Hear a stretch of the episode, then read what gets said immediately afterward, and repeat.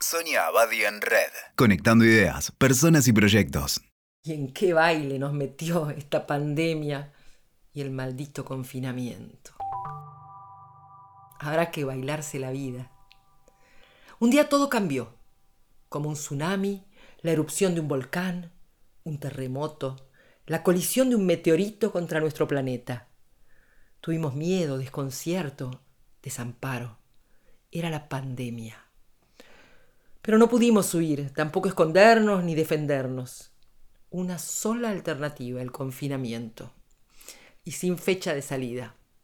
Sobrevivir en un mundo que nunca imaginamos. Cosas que parecían imposibles de cambiar ya no existen. Otras cambiarán o las cambiaremos nosotros. Tratando de darnos ánimo nos llenamos de palabras vitales, desafiantes, energizantes. Oportunidad, nuevo paradigma, reinventarse. Hay que adaptarse a este nuevo escenario, a estos modos alternativos de trabajar, de relacionarse, de vivir. Pero no hay forma de hacerlo de una vez y de una sola manera. Necesitamos ir ajustando sutiles matices todo el tiempo. Y hasta las resoluciones más dramáticas e inapelables pueden revertirse en cualquier momento. El mayor esfuerzo no es aceptar la realidad o encarar los desafíos, sino revisar cada día, a veces cada hora, nuestras formas de adaptarnos. Paradójicamente, el esfuerzo no sirve. Lo que nos hace más aptos para este mundo resbaladizo es la relajación. Con el cuerpo, las emociones y la red mental laxos para que aparezcan nuevas combinaciones y dinámicas acciones y actitudes que sirvieron en un primer momento ya cumplieron su función y no tiene sentido sostenerlas. Habrá que volver a adecuarse una y otra vez, monitoreando, midiendo, modulando lo que sentimos, lo que pensamos, lo que hacemos. Pero no se trata de una experiencia individual. Estamos todos en el mismo baile y hay que saber moverse, seguir el ritmo para no colisionar ni quedarse aislado para no salirse de la pista.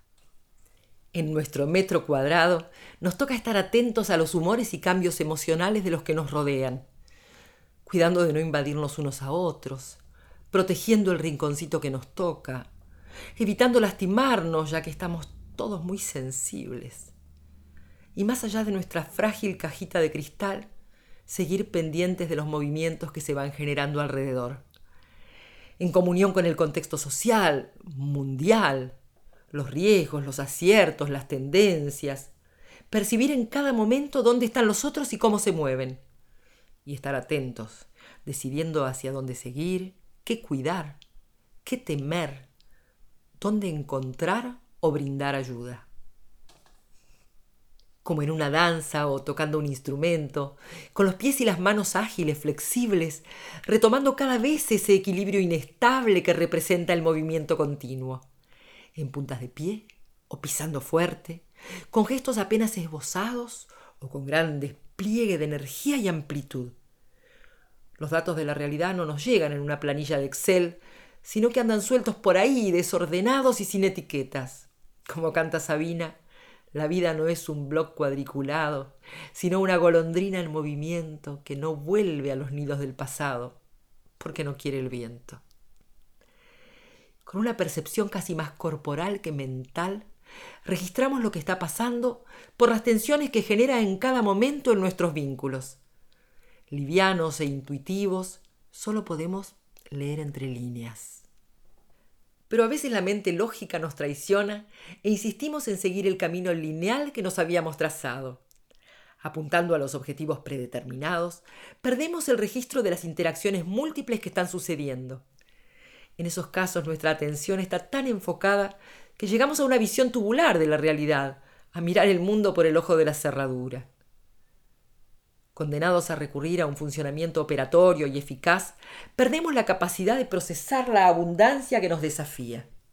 Los movimientos armónicos y sutiles se desvanecen y en nuestra rigidez nos volvemos dogmáticos, ciegos ante la realidad y despiadados con los que piensan diferente. En este escenario incierto, ambiguo, complejo, el sistema operatorio es insuficiente e inadecuado Hoy precisamos ser más conectivos, integradores, permeables, con inteligencia emocional y social. Pero más aún, necesitamos hacernos expertos en incertidumbre y capaces de procesar el desconcierto. Ya no alcanza con la experiencia porque lo nuevo no se parece en nada a lo conocido. Lo que sabemos deja de ser útil y se transforma en un obstáculo para descifrar lo que viene. Como dice Margaret Heffernan, empresaria y escritora, en su nuevo libro Uncharted, Cómo navegar el futuro, en un entorno que desafía tantos pronósticos, la eficiencia no solo no nos ayudará, sino que específicamente socava y erosiona nuestra capacidad de adaptación y de respuesta.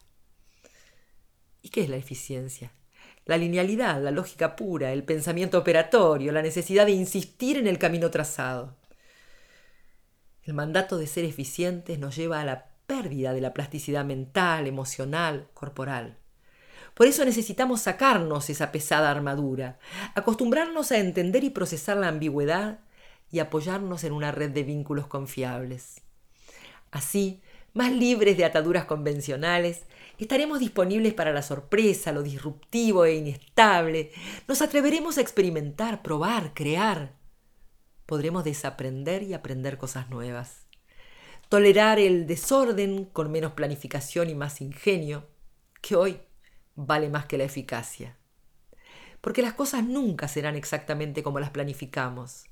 Y la curiosidad nos acompañará a imaginar posibilidades y alternativas.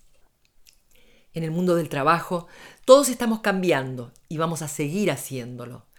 Tendremos que desprendernos de viejos modelos y probar nuevas opciones. Algunos cambios serán transitorios y otros definitivos.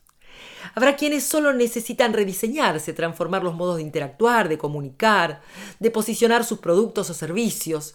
Esos apenas tendrán que ajustar la coreografía. Otros tendrán que reinventarse.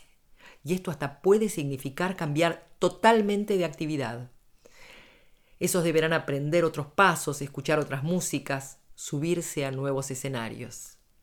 En esta danza se entrelazan las líneas rectas de la técnica con las sinuosas y ondulantes de la intuición, la empatía y la creatividad. Los pequeños pasos se intercalan con amplios e intensos desplazamientos, saltos y piruetas.